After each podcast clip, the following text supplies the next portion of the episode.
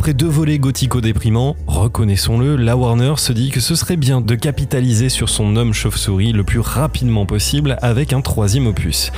Et même si l'idée d'un troisième film réalisé par Tim Burton était alléchante, la Major va finalement choisir un autre réalisateur, partir sur une autre histoire, choisir un autre acteur et changer radicalement de style. Parce que même si l'idée de se tailler les veines avec l'ambiance amenée par Burton était présente, vous allez voir que là, eh bien écoutez, vous allez voir. Bonjour à tous, ici Monsieur Cinéphilus, vous écoutez La Péloche et aujourd'hui on va revenir ensemble sur Batman Forever.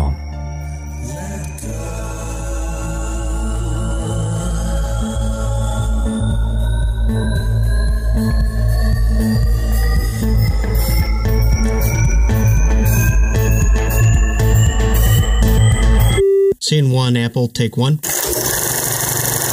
Silence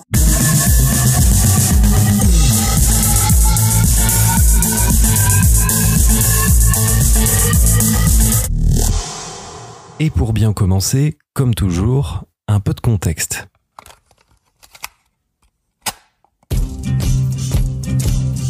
Pour les deux du fond qui n'ont rien suivi, déjà bonjour et puis qu'est-ce que vous faites là? Allez rattraper les autres numéros, non mais oh L'idée d'un troisième film était une volonté de la Warner. Prolonger l'univers mis en place par Tim Burton, toujours dans la même ville et toujours avec Michael Keaton en Batman. Tout ça c'était acté. Sauf que ce deuxième film, même bon, a fait perdre de l'argent à la Major, car une autre source de rentabilité était en jeu, la vente de jouets. Et comme toute cette histoire a pris des proportions assez énormes, McDonald's a tout simplement annulé sa campagne en partenariat avec le film.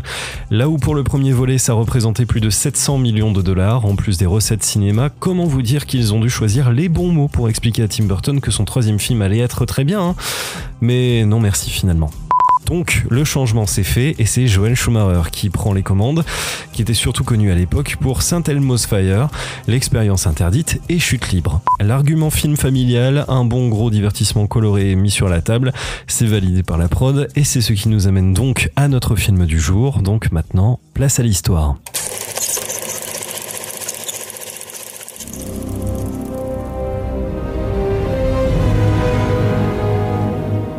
Batman Forever est sorti pendant la meilleure année de l'histoire, c'est-à-dire 1995, ragez pas, et l'histoire c'est toujours celle de Bruce Wayne. Personne ne sait qu'il est patron d'un vaste empire le jour et juste ici la nuit afin d'aller secourir la veuve et l'orphelin.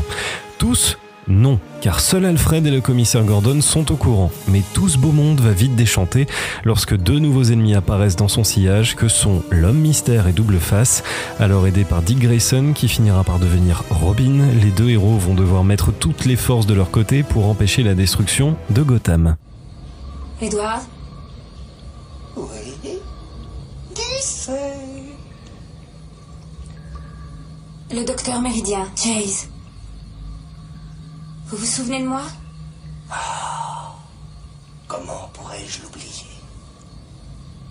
Le docteur Burton dit qu'il paraît que vous savez qui est Batman. Je ne peux pas le dire. Vous n'avez pas dit, s'il vous plaît. Edward, s'il vous plaît, dites-nous qui est Batman. Je suis Batman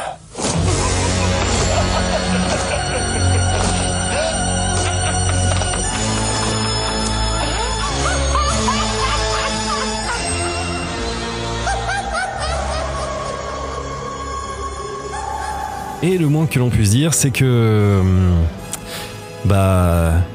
Ah bah si, vous savez, c'est. Bah c'est coloré quoi. Excite l'univers crasseux des films de Burton avec l'architecture gothique de Gotham et ses couleurs froides place à un univers beaucoup plus moderne, urbain et légèrement punk sur les bords.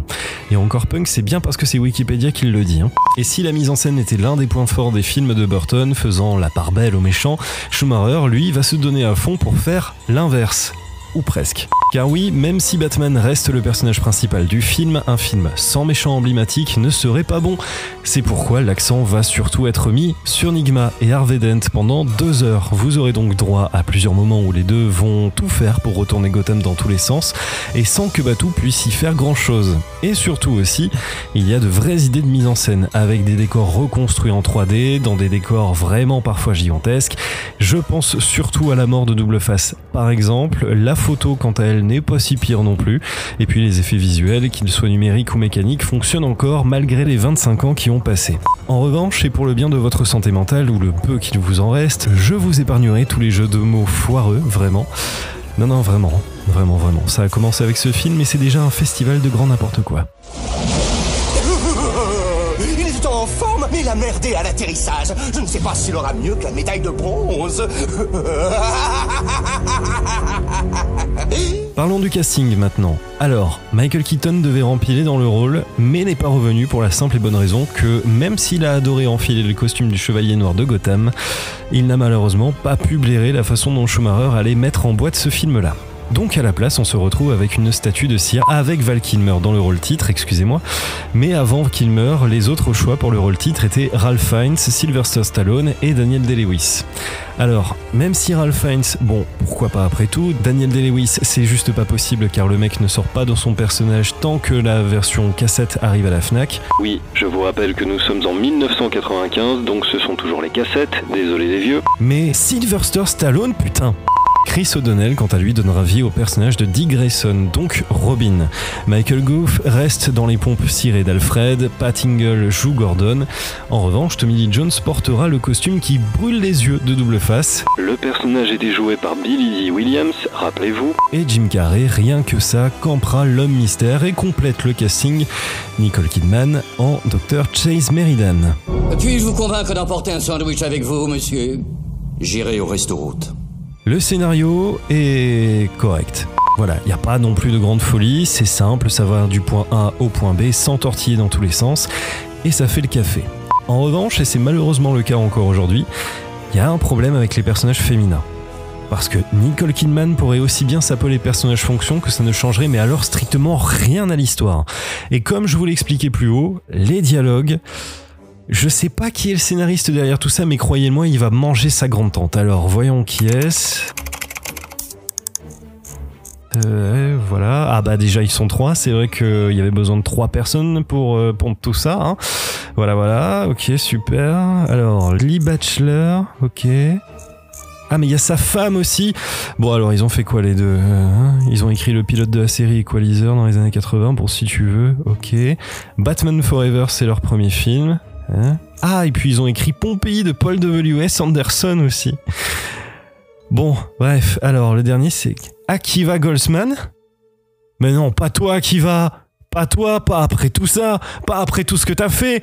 Ah, ah, ah bah si en fait, ah bah si, ah bah si si si, même carrément. Et c'est totalement mérité, et parce que je l'ai décidé, tu vas prendre double dose. Alors attends, attends, attends, attends. Euh, voilà, bouge pas.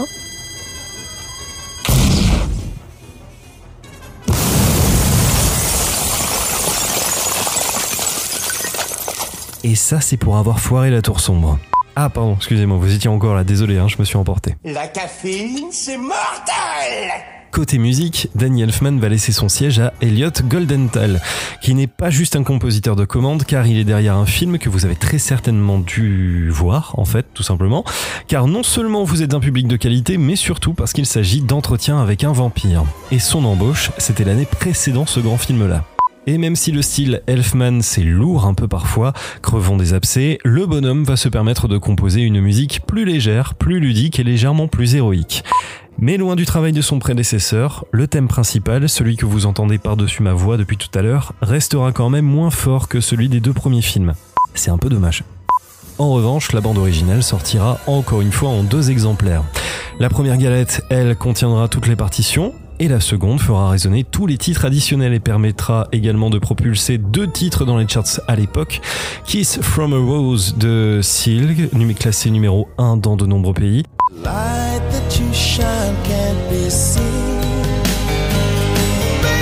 Et qui remportera 3 Grammys dans le plus grand et calme, juste ça, et Hold Me, Thrill Me, Kiss Me, Kill Me de YouTube.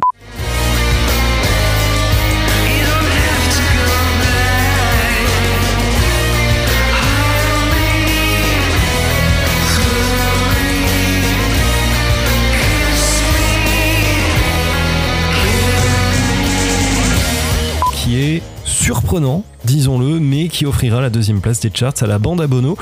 C'est chouette hein, quand même. Je pourrais écrire un chapitre formidable sur un homme qui se déguise en rongeur volant. Mais les chauves-souris ne sont pas des rongeurs. Le box-office dans tout ça, le voilà. On parlera pas de Rotten Tomatoes car vous le savez, notez des films. Bon, hein, voilà, on va parler de chiffres et rien qu'aux États-Unis, le film rentrera dans ses frais avec plus de 184 millions de dollars récoltés.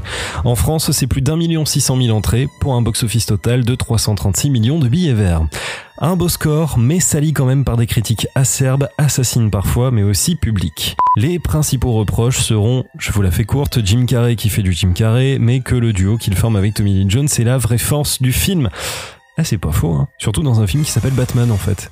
Le bas de signal n'est pas un beeper. Batman Forever, au-delà d'être un film très différent de ceux de Burton, c'est aussi des histoires en coulisses qui porteront le film vers ce qu'il est aujourd'hui.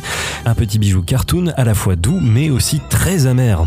Joel Schumacher n'hésitera pas à traiter Val Kilmer de psychopathe, de fortes tensions auraient éclaté d'ailleurs entre les deux hommes, mais surtout Tommy Lee Jones ne pouvait voir absolument personne et ne supportait personne.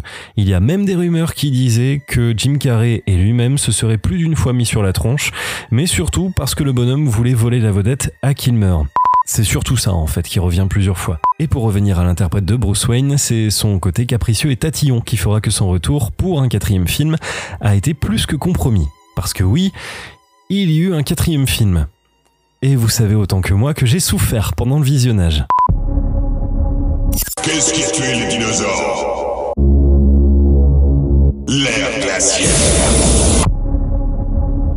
Freeze Déchiffré Reste cool, Robin des Bois. Je je t'ai revois. Restez de glace. Attends. Et crève. Aucun signe du bonhomme Non, non, il doit hiberner. Ta gueule Ta gueule Ta gueule Ta gueule Ta gueule Juste ta gueule, ta gueule, ta gueule, ta gueule C'est pas gentil ça. Mais non, c'est pas gentil Merci à tous d'avoir suivi ce nouveau numéro de La Péloche. J'espère que ça vous a plu. Comme d'habitude, n'oubliez pas de vous abonner à ce podcast. J'en profite aussi pour dire qu'on a eu des petits soucis de désynchronisation avec les plateformes. Donc pensez bien à vous abonner de nouveau pour ne rien louper. Et parce que ça nous référence aussi, bon, ça on va pas se mentir. N'oubliez pas non plus d'aller faire un tour sur notre site cineverse.fr, d'aller vous abonner sur tous les autres réseaux, YouTube, Twitter, Instagram et TikTok aussi. Je pensais pas dire ça un jour, mais que voulez-vous, nous sommes influenceurs avant tout.